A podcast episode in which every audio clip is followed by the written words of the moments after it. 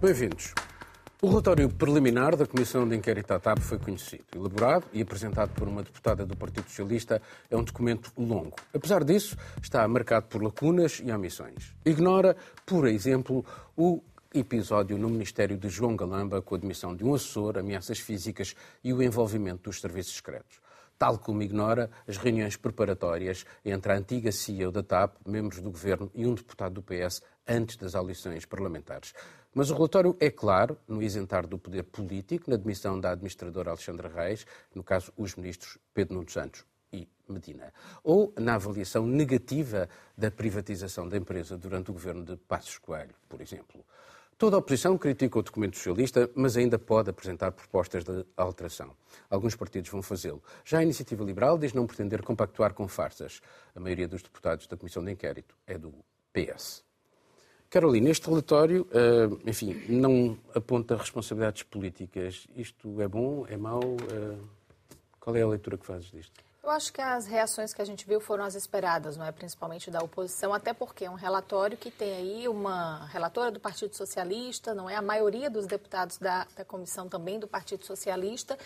E é, ficar de fora, deixar de fora certos aspectos que foram levantados durante o próprio desenvolvimento da comissão, eu até que nem acho estranho. Paulo, a gente até comentou aqui por diversas vezes o que, que é o, o papel real de uma CPI. Ela tinha um objetivo que era analisar a gestão da TAP.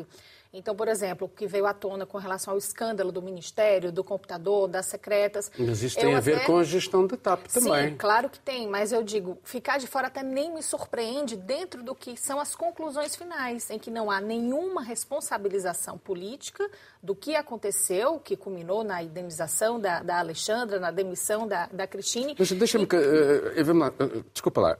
Isto obteceu, achas que isto obteceu este relatório, depois daquilo que foi tão uhum. público, a critérios de rigor e independência? Pelo que a gente pode ver, parece que não. É um documento que foi construído todo para ilibar o PS e as decisões dos ministros e do grupo de Antônio Costa de tudo o que aconteceu durante o processo. Era isso que eu ia dizer.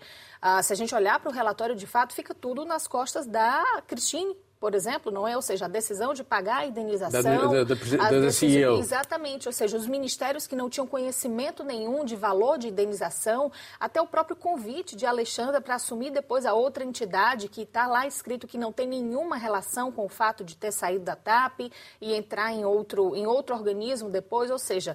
É... E depois para o governo. E depois para o governo, exatamente. Então, de todas as maneiras possíveis, o que está nesse relatório é uma construção que a gente pode dizer que beneficia completamente o governo, o Partido Socialista, enfim, os ministros e esse pessoal todo de confiança do Antônio Costa. É isso que a gente vê. Por isso que eu acho que as reações estão dentro do, do esperado também. Ah, em termos, não é? Pronto, se a gente agora olhar, será que houve imparcialidade, não é? Será que de fato está tudo então, narrado? uma lógica fatos, partidária. Será que os fatos estão narrados como efetivamente aconteceram? Me parece que não. É um documento muito longo e que isenta de todas as formas o PS de qualquer tipo de responsabilidade. Então, assim, vale a pena olhar para o que vai ser o, o, desdobramento disso. Se vão entrar com os recursos, não é? E pedir que seja refeito, uma revisão, alguma coisa, eu acho que sim, eu acho que é importante, eu acho que pode ser benéfico que isso aconteça, porque aí outros fatos, por exemplo, isso tudo que foi levantado durante a CPI, dessa confusão que ninguém sabe de maneira nenhuma quem disse a verdade, quem não diz, quem mente, quem não mente, isso pode ser que aí sim volte e gere outras investigações que são também extremamente necessárias para se falar de uma gestão completa da TAP, que é uma responsabilidade do governo. Miguel, uh sendo a verdade um pouco escamoteada nisto, uh, parece ser apenas a verdade conveniente a quem faz o relatório. Uh, e depois, uh, aqui a questão é, tendo tudo sido tão público, como confiar na seriedade e na justiça das comissões de inquérito, deste ou de próximos governos? Será que vale a pena haver comissões de inquérito? Bem, se calhar começa-se pela sigla, que CPI, Comissão Parlamentar de Inquérito, e adapta-se àquilo que faz, que é a Comissão para ilibar foi que fez. Foi uma comissão que, no seu resultado final, com 200 páginas, parece aquela piada que se fazia com a TAP, que, é, que significa Take Another Plane. Aqui temos a CPI que analisa a TAP e chega à conclusão que o poder político estava perfeitamente a leste de tudo o que aconteceu. O que acho, eu, eu acho que de facto confrangedor ter de dizer estas coisas tão óbvias e admiro-me como é que uh, alguém se presta ao papel de apresentar este resultado. É que só faltava que naquelas 200 páginas, alguns se identificasse dois técnicos de manutenção das aeronaves que tinham sido os responsáveis pela contratação e pelas indenizações, etc porque é, é, tem uma certa tradição. Nós, nos casos, havia que eram os técnicos que faziam a manutenção das máquinas, tinham sido responsáveis pelo sangue contaminado e pelo alumínio uh, e por aí fora. E, e é, é, um pouco mais do mesmo, e é um desgaste. Estamos outra vez na história do desgaste e depois, quer dizer, temos aquela coisa. Eu já nem vou para o, para o assessor uh, rufião. Tínhamos o assessor rufião que tentou, uh, intimidou várias várias funcionárias que nem sequer é mencionado, mas uh,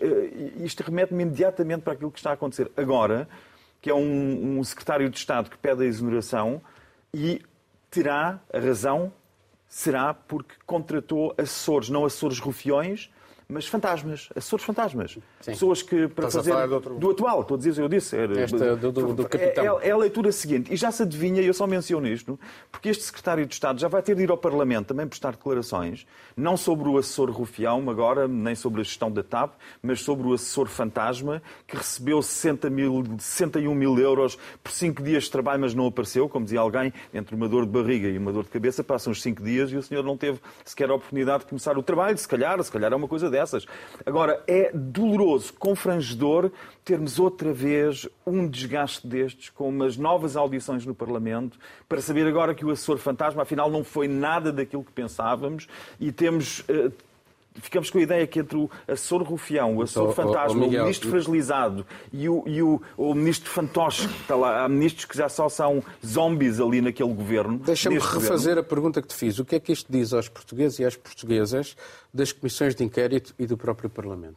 Bem, aquilo que temos, que, que temos, tenho, cada um por si, enfim, eu tenho repetido a ideia que todos estes, estes casos, casinhos, e agora temos mais o, o casinho fantasmagórico do assessor que não aparece nem existe, o que isto faz é, é, é realmente matar, matar eh, eh, já com fraquíssima participação eleitoral, é o descrédito. As pessoas perdem a, a confiança no sistema e depois temos a, ganhar perfil como principal partido da oposição o partido que eh, aponta o dedo a um sistema falhado que só não assume que o sistema uh, é um sistema falho e o Estado quase com sinais de Estado que está a falhar nas suas competências mais elementares. E competências mais elementares é isto, é que 61 mil euros para um assessor não é nada, mas esses 61 mil euros davam para pagar um obstetra que neste momento falta em Santa Maria e Santa Maria está a mandar os obstetras, está a mandar as grávidas para o privado.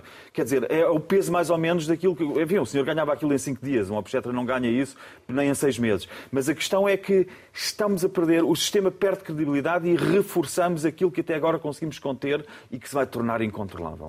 Marcelo, uh, apesar de tudo e pegando naquilo que o Miguel disse, fez bem a iniciativa liberal em apelidar uh, a Comissão de uma farsa, uh, mas isto não, ao mesmo tempo não põe em causa também o próprio Parlamento e a democracia onde eles estão e com os riscos que isto também comporta? Não, eu, ou são, assim, ele, ou são, vejo, ou são os responsáveis, ou são os responsáveis políticos dos principais partidos, quem são os primeiros responsáveis e são eles que estão de facto a minar. Na perspectiva uh, italiana estamos perante um cenário de normalidade. É um pouco isso. Eu ia dizer também, entre outras coisas, essa, quando, sempre que se fala de corrupção eu tenho o meu momento Blade Runner, aquele, o, o, o replicante que diz eu vi coisas que os seres humanos não viram. Isso, a mim, para mim, para mim este, esta comissão de inquérito foi um pouco o momento mãos limpas em Portugal, com os julgamentos em direto. E, que as pessoas viram. Que as pessoas viram. E ouviram. E, só que atenção, não era, só que atenção, não era, não era um tribunal, a falta de, digamos, de, um, de uma lei mais uh, rápida, também não pode ser tão rápida quanto isso. Uh, a comissão de inquérito substituiu os tribunais. Isso é um pouco até pode ser perigoso. E, e também não podemos uh, criar demasiadas expectativas. Uma comissão parlamentar que, no fundo, que não é um júri independente, reproduz as relações de força que existem dentro da, do Parlamento, da Assembleia da República.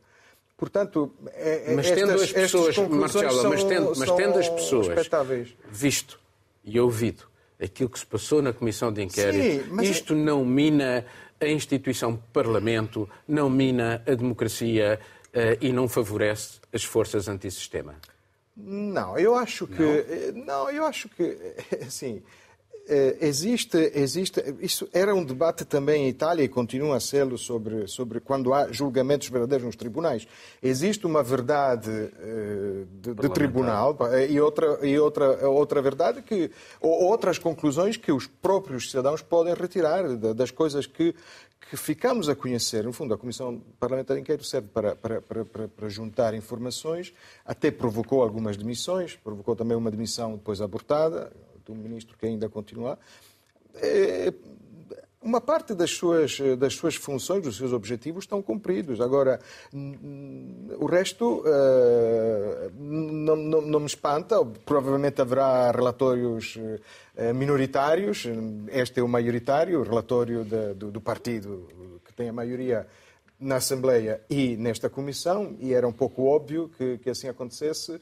Um, acontece, por exemplo, em Itália, neste momento, há um. Há, há então, então, então, não estamos longe das verdades alternativas que a Kellyanne Conway, de, do, que não, era assessora do Trump, dizia. Portanto, esta é a verdade, mas temos uma verdade não, alternativa. É, um, é, uma verdade, digamos, que se, que se agarra a uma série de, de, de regras formais. Eh, os objetivos da, do, da Comissão não eram falar de, do, do, computador eh, subtraído. Aliás, sobre, por exemplo, sobre, sobre a intervenção do dos, dos serviços secretos, ainda há um, um, inquérito a decorrer, não é? Portanto, ali é que vamos ver resultados. Aquilo que aconteceu também graças à Comissão, uh, ou por culpa da Comissão, se alguém quiser dar uh, culpas, uh, ainda vai, vai falar, vai, vai, vai, vai, vai criar ainda polémicas no país, vai haver ainda debates. Este, este relatório não conclui nada. António, António Costa que é tinha grave, dito que doa a quem doer e queria tirar Sim. conclusões políticas. Alguma conclusão a tirar daqui? Sim, não, mas ele cumpriu. Muito pouco. Dói aos portugueses. muito pouco. Dói? Sim, é, deste ponto de vista. Ele está confiante. Ele mas, mas, é, mas é um limite, o que eu quero dizer é que é um limite não de, há conclusão das comissões tirar, então. parlamentares de inquérito. Política. Uh, mas, mas, as conclusões políticas, o, o, os cidadãos uh, que as tirem, avaliando tudo também, o que aconteceu na Comissão, uh, nós não, não, não, não podemos pensar que que vai ser um júri, um tribunal, e muito menos uma comissão parlamentar, que eh, modifique. Se calhar o Miguel tem razão. Isto depois acaba por favorecer uh, forças antissistema.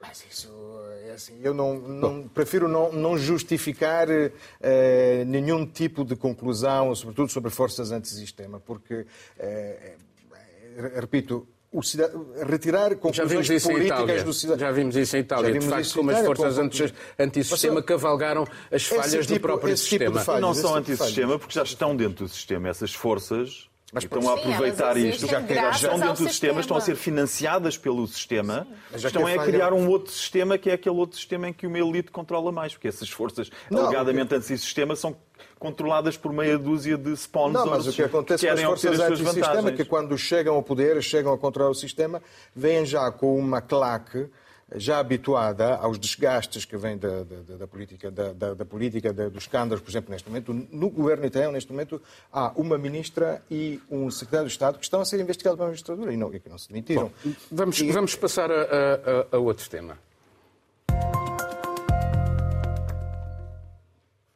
Em plena época de transferências no mundo do futebol, a Arábia Saudita suplanta a concorrência, quanto mais não seja pelos salários astronómicos pagos a algumas estrelas, como Benzema este ano ou Cristiano Ronaldo no ano passado, e não são os únicos.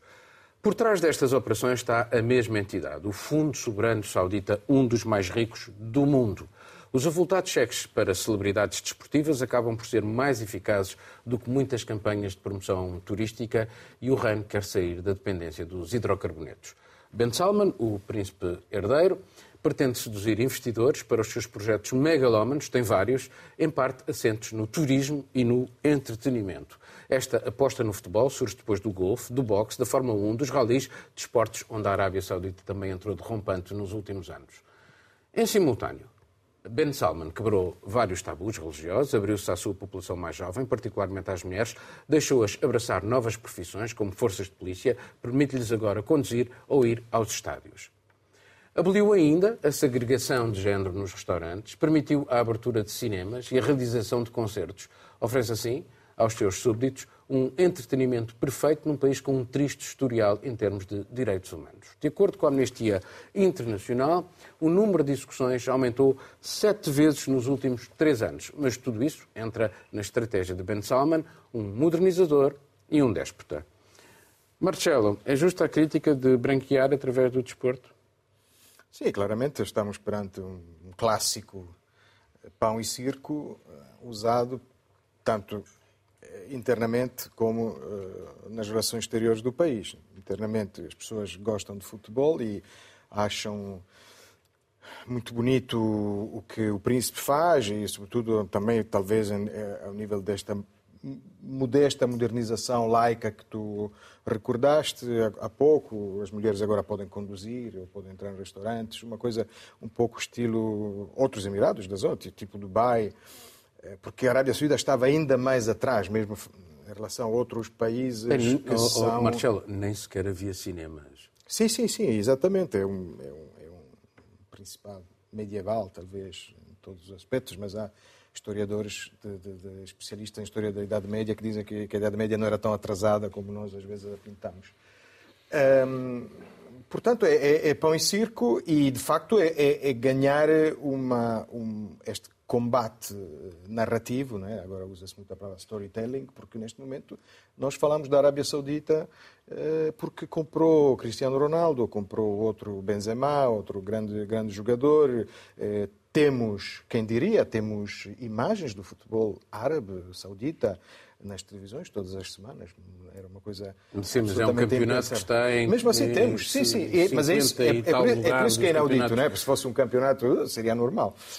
É, mas a Arábia Saudita, de facto, que, que, era normalmente era mencionada por causa de uma execução de, de, de um poeta ou de um, de um, intelectual, ou outro que era, que era escuteado em público, e agora é jornalista. Sim, mas para não falar depois do, do, do caso Khashoggi, eh, agora, agora aparece e há, eh, na página desportiva com, com imagens de, de, futebol, imagens mais amenas. Eh, isto revela que de facto há ambições. Provavelmente não chega, para, depende depois das ambições do príncipe, porque nós temos o caso, por exemplo, da, a Rússia, a Rússia era um país que tinha conseguido uh, ter um, uma boa crítica até um certo ponto, mas depois as ambições de Putin deitaram tudo abaixo. Não sei quais são as ambições da Arábia Saudita, que é um país, uma potência regional cada vez mais forte, uh, que poderá criar. Nós assistimos, por exemplo, a esta abertura com o Irão, que teve a ter consequências positivas no, no abrandamento das violências no Iêmen, mas, eh, por exemplo, começa a haver, por exemplo, um certo mal-estar com o Egito, que é um país onde a Arábia Saudita tem investido muito, porque o Egito é um país que precisa de muito dinheiro e que gera mal o seu dinheiro, e, e, e ali começamos a ter alguns, alguns atritos, porque, porque temos... Eh, Deixa eu passar ao Miguel. Miguel, é, é, pegando aquilo que o Marcelo está a dizer, é, é, é uma estratégia bem pensada esta de uh, libertar-se dos hidrocarbonetos, uh, um, diversificar a economia ao mesmo tempo promover a paz regional, o Irão, o Iémen, atrair investidores e dar circa à população. Isto é uma coisa bem pensada. Não é um bocadinho, eh, em certa medida, um modelo chinês, um país de dois, dois sistemas? Bem, eu estava na expectativa de analisar o último jogo do Cristiano Ronaldo, eu acho que ele teve ali uma aceleração, houve ali um Nossa, espaço aéreo. Uh, enfim, com não, acho que um, o Marcelo resumiu uh, muito bem aquilo que, a que estamos a assistir. Um, a velha máxima do pão e circo, retrata isto e a mim preocupa-me só. Há uma coisa que me preocupa mais, não é a questão da relativa abertura, porque quer dizer, a abertura é caricata, não é? Nós vamos para um para, um Depende outro país. onde é que estavas. Onde não, é que não, estavas? Mas sim, mas vamos para Marrocos e nós temos em Marrocos cujo líder espiritual é simultaneamente o rei e nas universidades a maioria são mulheres. A maioria das pessoas que frequentam as universidades públicas em Marrocos são mulheres já, que é uma coisa, é uma evolução que temos, tivemos também em Portugal, não é? Portanto, vê-se que, que, que, de facto, são os mínimos dos mínimos que Ben Salman está a, está a cumprir. Mas só começou em 2015, Miguel. Bem, 2015 são, vamos, entretanto, em oito anos, não é? Em menos tempo do que isso, fez-se a revolução do Ayatollah Khomeini no sentido oposto, e em menos tempo do que isso se abriu o Irão também no, no outro sentido. Mas eu, eu, penso que a questão que me preocupa mais aqui não é tanto, podíamos olhar para o que fazia nos anos 70 uma equipa como o Cosmos Nova York, que ia buscar o Beckenbauer e o Pelé. O Beckenbauer e o Pelé jogavam os dois na mesma equipe porque era um negócio que os norte-americanos viram e depois não, não resultou bem a estratégia, que era uma estratégia empresarial daquela dos aqui passa mais do que o negócio. Aqui é muito mais do que o negócio. Nós estamos, e sobretudo estamos a falar de fundos inesgotáveis. Era aí que eu queria chegar. Eu podia ficar agora aqui o resto do meu tempo a dizer quão obsceno acho pagar a alguém 200 milhões de euros para jogar o que quer que seja ou, sobretudo quando comparamos que na mesma altura em que isto se torna conhecido, os voos com jatos particulares vão passar a pagar uma taxa de 2 euros. 2 euros. E, e, de facto, nós andamos a ser, andam-nos a tirar areia. Por pessoa, por passageiro. Obrigado, obrigado. Mas há quem viaje sozinho no seu jato particular. Sim, Portanto, só sai a 2 euros. Se for, um sozinho. grupo de 10, já, já, já, já são, já dá para pagar, já dá para pagar 2 20 euros. Já dá para pagar 2 reais. Dá vontade de rir, não é? É triste. Mas eu só queria chegar a um ponto. Eu podia ficar nessas oportunidades e os valores e a falta de fiscalidade. Mas o que eu acho muito mais grave do que isto é que eu olho para Mohammed bin Salman e vejo que ele põe, com o seu dinheiro, põe em campo, no seu país, pessoas a jogar como, ajudem-me com os nomes, Ronaldo, eh, Messi. Kanté, uh, pois, Messi, Messi não, Messi não foi. foi para... Mas o que me preocupa muito mais... Mas também paga o Messi, já agora, paga para, para, para, para, passar as férias. É, é aí que eu queria chegar, sabes? É aí que eu queria chegar, porque o que me preocupa não são os futebolistas de calções em campo, são os secretários de Estado, os ministros europeus que jogam em campo exatamente de acordo com a pauta de Riad. E é por isso que nós temos a situação dos direitos humanos como temos, que é, que é, sempre negligenciável o que se passa na Arábia Saudita, os abusos em relação aos países vizinhos são sempre negligenciáveis, tudo é negligenciável, o homicídio é negligenciável perante os Estados Unidos e Washington. Não há sanções, não há detenções, não há mandados de captura quando, quando manda assassinar um homem barbaramente. E isto para dizer, quando nós imaginamos o jogo que realmente conta, não é aquele no relevado verde. O jogo que conta é no palco político internacional toda a gente que está a lançar os passos e a marcar as bolas de acordo com o roteiro de jogo desenhado, delineado por quem tem 200 milhões para pagar para se divertir. Eu uh, vou dar aqui dois nomes, uh, que por acaso já falámos aqui neste programa, mas não são muito falados e não são jogadores. É Lujaina Alatul, o Raf Badawi. Uh, são pessoas que são perseguidas na Arábia Saudita, ela como mulher e um homem. daí que a pergunta é: isto ajuda ou não ajuda a fazer esquecer estes casos de direitos humanos, de execuções, e, e, o Miguel tem razão. O, o, o, Biden foi pedir ao Ben Salman para aumentar a produção de petróleo, e não é muito diferente do que pagar uns milhões a uns jogadores. Eu acho que não só ajuda, eu acho que tem um efeito absolutamente eficaz. Ninguém fala mais sobre isso a partir do Já momento... nem falavam. Já nem falavam, uh, mas pronto, quando chega no momento de diversão, de entretenimento, de turismo, eu conheço várias pessoas no Brasil, pessoas próximas, amigos, que para fazer turismo, a gente vai viajar para lá, porque é um país muito moderno, muito bonito, tem muita coisa para brasileiro fazer, para brasileiro ver. Ninguém pensa nisso. É um exemplo muito pequeno, mas é o, o, tipo de efeito que causa.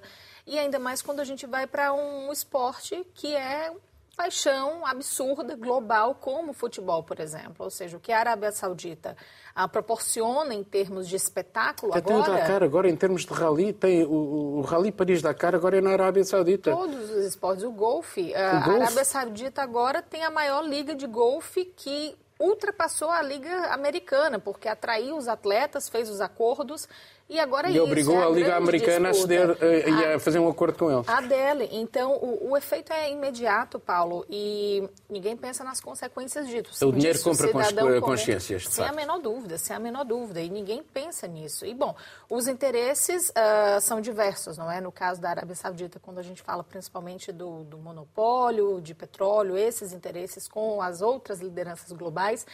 Mas um outro exemplo ainda, falando de futebol, porque é muito recente, de uma reportagem boa demais, que recomendo, do Reporting Democracy, fala da própria Hungria. De como Orban também tem investido em times na Romênia, na Eslováquia, na Sérvia. Nesse caso, o interesse fica mais aliado aí ao populismo, à alimentação daquele sentimento nacionalista dos times regionais nesses países, mas de origem húngara e tem surtido muito efeito. Ano passado foram 45 milhões de euros que Orban mandou para alguns times nesses países. Até António Costa foi a Budapeste ver um jogo de futebol. Foi porque foi bom, mas aí foi, ele calhou, né? Talvez coincidência de ele estar ao lado de Orban, não é, assistindo a essa partida. Foi no avião da mas... particular do, da, da, o avião do Estado, no, no jato privado. Não sei se pagou euros. dois euros. Mas era só para era só para ilustrar também que uh, os interesses são diversos e a gente volta a essa questão do futebol, não é? Ou seja, são países que são autocracias, são países que têm problemas com democracia absurdamente, em que direitos são desrespeitados, em que pessoas são perseguidas, mas existem estratégias que o futebol, não é? Pronto, usando aqui o esporte, que o futebol favorece para que esses países Mas até nós nos deixamos desviar daquilo Com que é certeza. essencial a discutir as questões do wrestling, do futebol, da Fórmula 1 e esquecemos Sim. o que está de facto por trás. Que é, uh, tudo isso não interessa. O que interessa é quanto é que pagam aos deputados, quanto é que Riad paga aos deputados alemães que vão fazer palestras e por cada palestra recebem 15 mil euros, 20 mil euros, 30 mil euros. Quais é que são Qatar, ou, ou no caso do Qatar, é? a Nicolás Sarkozy, por exemplo. E eles vão, mas a questão é essa, todos eles vão. Pronto, então é, é, a prova mais eficaz vamos, do Vamos manter-nos vamos é. manter na região e passar para outro tema. Israelitas e palestinianos viveram mais um tempo de violência, desta vez com um ataque em larga escala do exército a um campo de refugiados próximo da cidade de Jenin, na Cisjordânia. Foi mais um episódio de um ciclo de brutalidade que se vai tornando quase banal. Morreram 13 pessoas. O aumento das tensões nos últimos tempos, ataques contra israelitas, colonos judeus extremistas a invadir aldeias palestinianas e incendiando propriedades, levou o exército a desencadear esta vasta e intensa operação militar. Os moradores de Janin denunciam uma punição coletiva. Os últimos seis meses têm sido dos mais mortíferos para os palestinianos da Cisjordânia, com mais de 140 mortes e também uh, dos mais mortíferos para os israelitas, com quase 30 mortos em ataques árabes. O atual governo de Israel, o mais à direita de sempre na história do país, defendeu a operação destinada a trazer à região mais segurança, são as palavras de Netanyahu. Mas não resolve o problema. O dos milhões de palestinianos que nela habitam, relegados a ser cidadãos de segunda num território que a comunidade internacional continua a reconhecer ser deles. Miguel, isto não é uh, mais um sinal de um equívoco que continua a ser prolongado, um conflito irresolúvel, ou assim parece, muito por culpa daqueles que deveriam ser os principais interessados em resolvê-lo? Bem, nós estávamos há pouco a analisar a questão de como a, a, Arábia Saudita compra boa imprensa internacional. Era também interessante, talvez, perceber como é que Israel consegue um, ehm, ter tão boa imprensa internacional face à gravidade dos atos no terreno e não são de agora. Este aqui foi só um escalar de. Foi uma espiral, entraram. A, há uma expressão usada em Israel. São Miguel, a Amnistia Internacional já fala em apartheid. Uh, e, há, há umas... e, e, há outras organizações dos direitos humanos já denunciam Israel como nunca aconteceu no passado. Uh, os governos é que não. Uh... Há uma expressão usada em Israel que tem a ver com essa a tua ideia, que, que, que, os israelitas dizem que têm de ir, os governos israelitas dizem que têm de ir a parar a relva. Temos que ir com o aparador da relva cortar a relva. E cortar a relva é, com regularidade, entrarem pelas zonas ocupadas, pela, pelos campos do adversário adentro e cortarem aquilo que eles considerem e definem como relva. E tudo isto, uh, portanto, é um eufemismo terrível para ir lá matar pessoas que eles consideram terroristas. Então vão matá-las. Não sabemos se são terroristas, não, não temos Mas informação. Tem havido vários ataques. Tem, tem, obviamente, porque aí está, é que Israel foi tão eficaz em enfraquecer a posição da autoridade palestiniana que tem à sua frente um homem que já não controla minimamente a situação dentro de. É considerada corrupta, ineficaz. Eh, mas graças também a uma falta de cooperação que Israel poderia ter tido para evitar que no terreno e depois a própria autoridade palestiniana tivesse perdido, como perdeu, o controle sobre aquilo que se passa entre os jovens que já assistiram durante suficiente tempo a uma, a uma falta de eficácia total da política palestiniana, também na, no, no, apoio internacional que a Palestina foi perdendo, foi perdendo. É um tema que é uma luta que perdeu o seu momento internacional. Nós ainda nos lembramos quando eh, a nossa geração ainda se identificava e, e acompanhava, como fizemos com a África do Sul contra o Apartheid que acabou por eh, sucumbir. Havia como, como um Rod Stewart era apontado com o dedo porque ia à África do Sul dar concertos e ninguém mais ia. Eh, não impediu que a carreira de Rod Stewart continuasse. Mas isto para dizer que se não há um apoio e uma pressão política, vai-se manter este ciclo vicioso de Israel de vez em quando ir lançar campanhas militares, que é um pouco justificado depois pelos Estados Unidos como, ah, sim, isto é uma legítima guerra contra o terrorismo. Exatamente. Estados Unidos esses que no tempo, só no tempo de Obama lançaram 7 mil ataques com drones contra alvos civis, sempre a pretexto de estarem a matar aqui e acolá terroristas. Claro que morreram pelo meio muitos civis, dos quais ninguém quis saber e ninguém continua a querer saber. Uh, Carolina, ainda se pode falar em autoridade palestiniana quando ela própria nem sequer se arrisca a eleições. Marcou-as e depois desmarcou-as. Uh, e, portanto, não estamos numa lógica de quanto pior, melhor, uh, no caso de Israel. É, nesse caso, pronto, a autoridade palestiniana perdeu completamente uh, Está a ser altamente criticada. Exatamente. E não, não, não tem o que fazer, não é? é, é a situação agora não, não dá nenhum tipo de poder, ou seja, não há nenhum tipo de ação e nem vai haver, porque é uma autoridade enfraquecida em meio às denúncias e, e não, não, não faz nada sobre isso. Mas Falta legitimidade, acho, faltam com certeza, uh, altura, representantes com legitimidade para poderem isso. falar em nome dos palestinianos. E isso é motivo, falta. Isto não interessa isso... a Israel, por exemplo? interessa manter da forma como está. Mas não é resolve isso. o problema. Não resolve o problema, mas essa falta de essa falta de ação, essa falta de autoridade da autoridade palestiniana é também motivo que inflama as próprias rebeliões palestinianas. Não é uma coisa interessante agora de olhar para esses movimentos? É isso. Há muitos jovens dos dois lados hoje em dia. Na época da eleição, da, da, das últimas eleições agora, ah, que colocou novamente Netanyahu no poder, o eleitorado jovem de Israel já era muito grande. Os jovens palestinianos agora também são muito, são muitos, são muito numerosos e têm encabeçado essas ações. Então, é uma nova geração, cada um do seu lado, que tenta resolver o seu conflito. E é, é interessante de olhar para isso. Mas Continua a haver acho... manifestações uh, semanais em Tel Aviv Exatamente. contra o governo.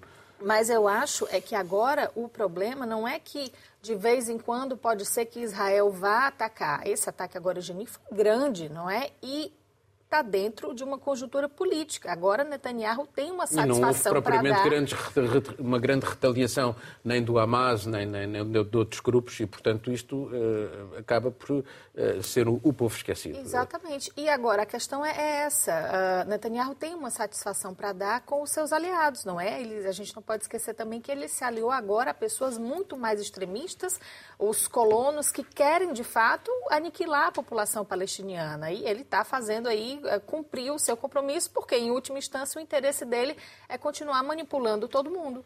Marcelo, quando olhamos de facto para Israel ou para a Palestina, em que de facto a autoridade palestiniana hoje não representa quase nada, mas são os grupos mais extremistas que uh, são aqueles que têm mais poder, uh, provavelmente, se houvesse eleições, ganhariam. Uh, o Hamas ganharia, ganha, ganharia a Jihad Islâmica, Israel também. Portanto, não estão, esta política não está a afastar os moderados Uh, e depois amanhã com quem é que é possível encontrar uma solução quando os moderados de um lado e do outro estão completamente fora da equação? Sim, totalmente. É, é muito difícil conseguir uh, fazer um discurso racional e moderado numa situação como esta, aliás.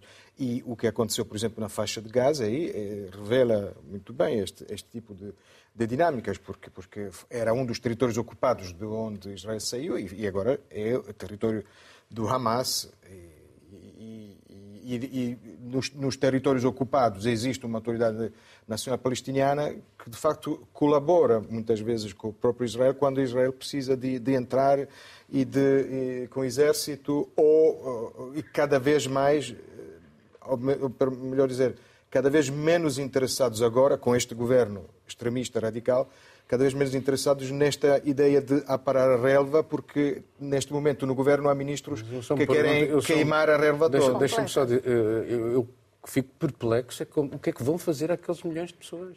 Sim, é... Ficam cidadãos de segunda. Os é que uh, cidadãos vir... chamar depois democracia com cidadãos de segunda, não, ou, mas é, mas é um ou Israel é anexa é difícil... a Cisjordânia toda, ou ficam ali uma espécie de bantostões, o que se passa como neste momento, na África do Sul. Que é, que é, que é neste momento o que, o, que, o, que, o que está a acontecer, e há próprias ONGs que, que, israelitas que dizem isso. Aliás, como há também ONGs que falaram, porque para nós é muito difícil usar este, este tipo de, de linguagem se não forem os próprios israelitas, de fundo, a autorizar, que, que falam em pogroms de, de colonos no, nos bairros árabes. Não é? Falam, falaram mesmo em pogroms.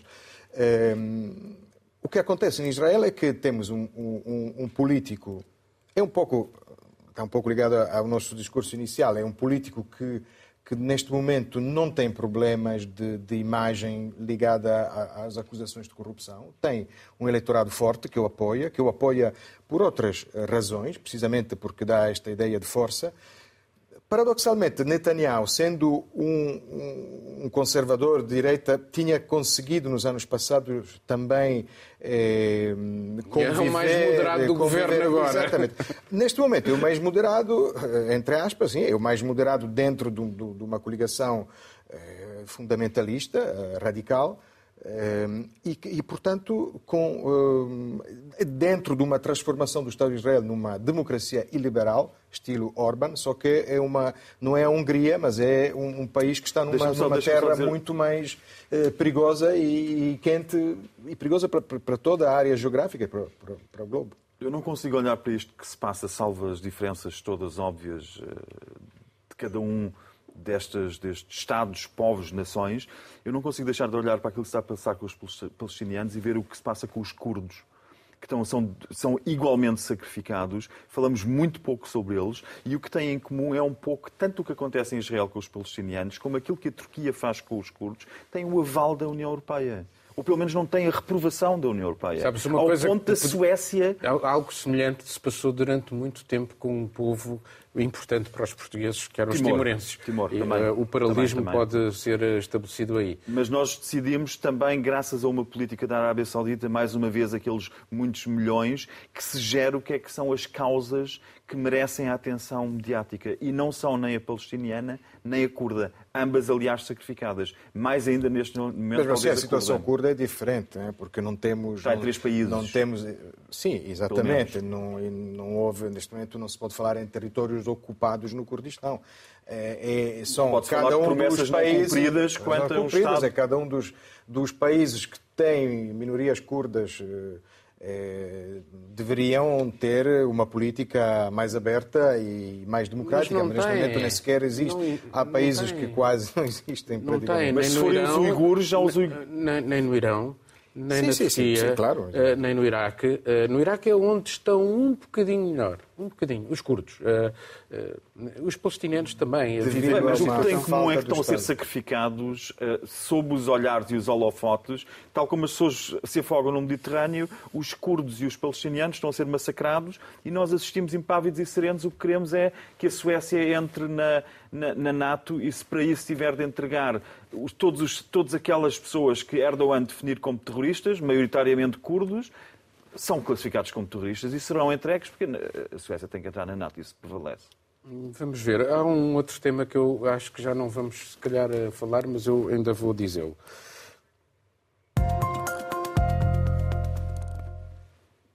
As eleições na Guatemala tinham sido uma surpresa Contra todas as previsões, um candidato de centro-esquerda tinha chegado à segunda volta marcada para agosto. Tinha, porque o Supremo Tribunal ordenou a suspensão do ato eleitoral. Bernardo Arevalo nem sequer figurava entre os favoritos nas sondagens, todos de direita, todos a repetir a obediência a Deus, a oposição ao aborto legal, defesa da propriedade privada e a admiração pelas políticas autoritárias do vizinho El Salvador. Entre eles, a candidata mais votada, representante do atual sistema, apoiada pelo chefe de Estado ainda em exercício, com ele, a Guatemala nos últimos anos torceu as normas democráticas e deixou de ser um modelo nos esforços anticorrupção. A decisão de suspender as eleições surge após queixas de vários partidos, entre eles os que estavam mais bem colocados nas sondagens anteriores ao ato eleitoral. A União Europeia expressou a sua preocupação com a democracia na Guatemala, país em deriva autoritária, com magistrados e jornalistas presos ou expulsos do país e uma comunicação social amordaçada. Muito rápido, uma palavra a cada um de vocês, vou começar por ti.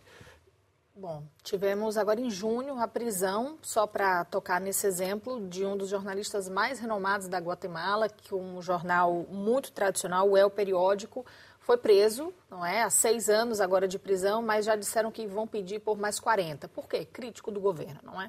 Então, é só um exemplo do que aconteceu com a Guatemala nos últimos tempos. Essas eleições já começaram muito desacreditadas, porque houve antes mesmo do pleito a proibição de alguns candidatos de concorrerem. O resultado inesperado, não é? Mas ainda assim, por exemplo, a candidata mais votada quer se inspirar nas prisões de El Salvador, ou seja, manter aquele autoritarismo que a gente viu surgindo na Guatemala nos últimos anos. Miguel, isto é de facto um sinal de que uh, as políticas mais extremistas de direita continuam a, a afirmar-se na, na, cena internacional. Sim, e mais do que políticas de direita, é um país que tem uma, um, um regime particular, a Guatemala, onde. Uh, Eu não digo direita, elite, digo extrema-direita. Extrema-direita, mas é também um, um resultado de uma elite na Guatemala que é uma teia entre as grandes empresas, os militares e a política, que são todos da mesma elite impenetrável para quem vem de fora, e se por acaso alguém ameaça romper a teia para eh, participar eh, nas decisões políticas, os resultados são aqueles que estamos a assistir. Bom, Marcelo, é, é uma sociedade ainda rural, eh, numa porcentagem muito significativa, marcada pela pobreza, pela imigração, e que o crime e a extorsão têm sido, deixam marcas e, e, leva muita gente a sair do país. Isto é uh, o quê? Como é que se sai deste vespeiro, considerando que eles até tinham sido elogiados na luta contra a corrupção e depois mudaram? Tinham sido elogiados, mas, mas, depois mudaram. Até a Comissão das Nações Unidas uh, saiu, havia uma comissão que, que, ia vigiar sobre a corrupção no país e teve que sair. Uh, houve protestos em 2015 contra o chamado e aí começou o Arevalo. É ali que Bernardo Arevalo começou o seu movimento, este movimento Semilha, que pelos vistos, passou despercebido mesmo a todas as sondagens. Provavelmente até as pessoas não declaravam que iam votar, sabendo que alguns candidatos já tinham sido eh, impedidos, afastados de participar. E as democracias, quando são mesmo democráticas, as eleições mesmo democráticas, têm esta coisa chata, que os resultados são imprevisíveis. Então, eh, este resultado imprevisível agora parece que eh, o Tribunal vai querer, de certa forma, domesticá-lo. Vamos ver. Eh, Vamos ver. Mas é inquietante, de facto. Bom, ainda está tempo para uma ronda final. Vou pedir ao Manuel Tomás para passar o separador.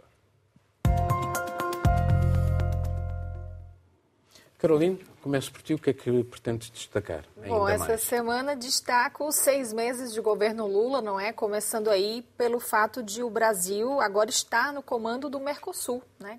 Notícia da semana.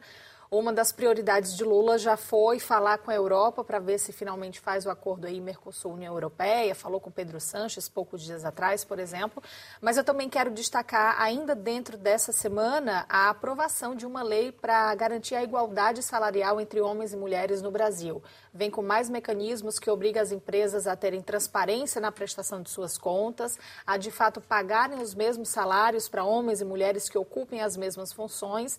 Então, acho que foi um grande ganho ganho essa semana, só para destacar que a gente ainda ganha menos do que os homens né, no cenário internacional uhum. geral. Então, o Brasil aí agora tem esse mecanismo para voltar para frente. Marcelo? Eu quero destacar uma, uma sentença do Tribunal Supremo Tribunal dos Estados Unidos de, de, da sexta-feira passada, mas que vem na sequência de, uma, de um grande dinamismo. O mês de junho foi muito, eh, o Tribunal foi muito dinâmico. Houve uma série de sentenças que, revelaram que é um tribunal muito conservador, mas também muito independente e que zela muito pela sua independência, mesmo do, do Partido eh, Republicano que no fundo moldou. Um, uma série de sentenças, por exemplo, a favor do, dos nativos, sobre, sobre as adoções que costumavam retirar meninos de, uh, das tribos. Uma sentença que é uh, uh, contra o Affirmative Act, que são as cotas de, de estudantes das minorias nas universidades. Esta, era, essas imagens estão a passar agora. Que são imagens, que, são, que, é uma, que é uma lei que tinha sido bastante polémica. O próprio Obama tinha falado, tinha criticado esta, esta regra, dizer que é um sistema que favorece as minhas filhas e não os brancos de, de famílias mais pobres.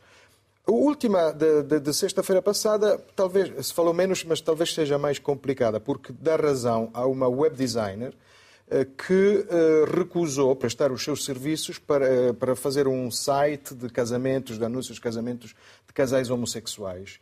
Em nome da liberdade religiosa e da liberdade de pensamento, torna-se possível recusar serviços, prestar serviços por exemplo, homossexuais, isto abre para cenários muito complexos. O que é que acontece, por exemplo, uma obstetra que tem que ajudar a dar à luz uma mãe que é casada com outra mulher, por exemplo. É, acho que vamos voltar a falar disso em breve.